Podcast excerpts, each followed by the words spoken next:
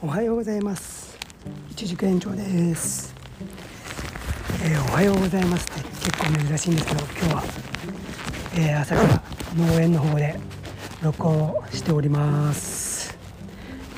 えー、だいぶね夜が明けるのが遅くなりましたね、え5時ぐ5時ちょうどぐらいはね暗くてそこから少しずつ夜が明けるという感じです。えー、朝一ね富士山見えてたんですけども、えー、今ね8時過ぎた頃なんですけど、えー、暑くなってきてね富士山結構雲にさっきまで囲まれて全く見えなかったですけどあまたちょっと見えてきましたね。うんえー、ということで、えー、今路地の方のね収穫をちょっと終わって、えー、少し手入れなどして今ちょっとハウスの中のねえー、収穫できるのがないか今回っているところです、えー、今日はね久しぶりに国会がね臨時国会が開かれるという感じでしょうかね。どういうふうになっていくんでしょう、えー、という感じで今日もねすごく暑くなりそうなんですけどもなんか鳥がまたハウスに入ってきて泣いてますね、うん。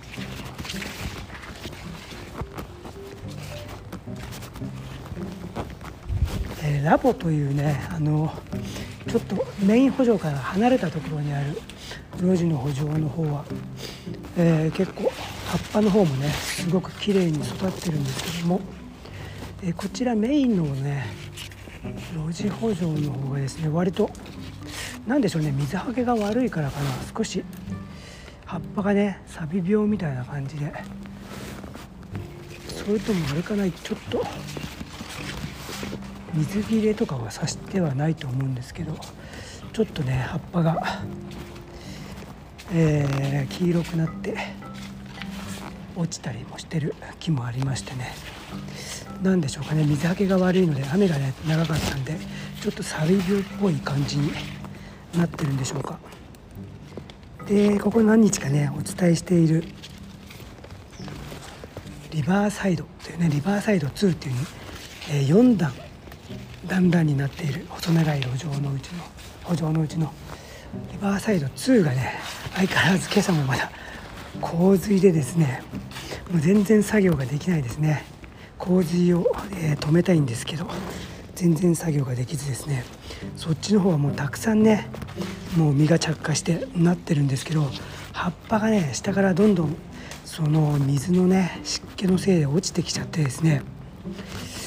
このまま例えば水がね止められたとしても葉っぱがだいぶ少なくなってきてですね光合成ができるのかがちょっと心配ですね。光合成がねできないと栄養がねあんまり作り出すことができずにせっかくついた実がね大きく健康的に熟してくれるかとてもね心配な感じですね。せっかくねこんな立派に実がたくさんついてるのにちょっと残念な結果にはなりたくないのでね心配なんですけども、えー、もうまあ見守るしかないんですけどね。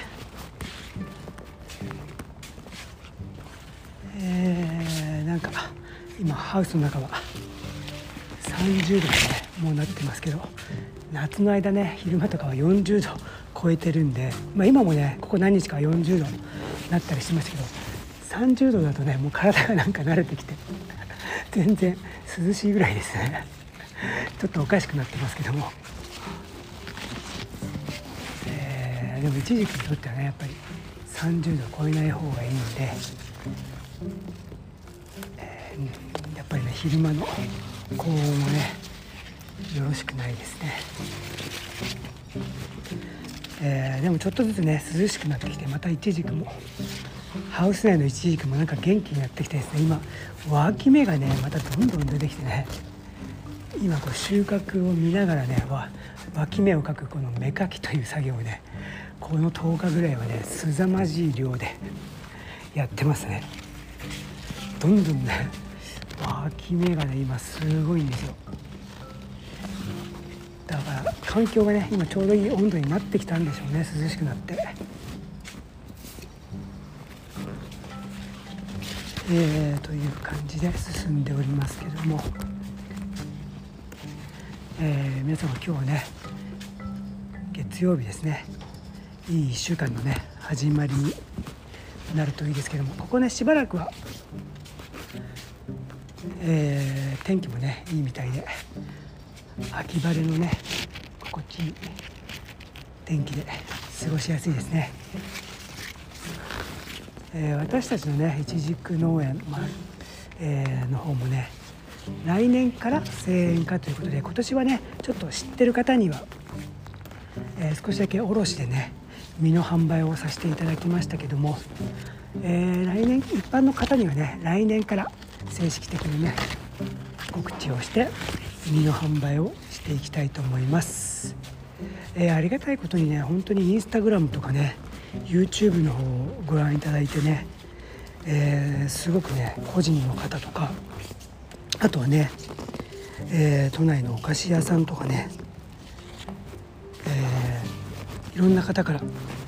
えー、身の販売をよろしくお願いしますとね連絡が来ましてね本当ありがたい限りですね。まだね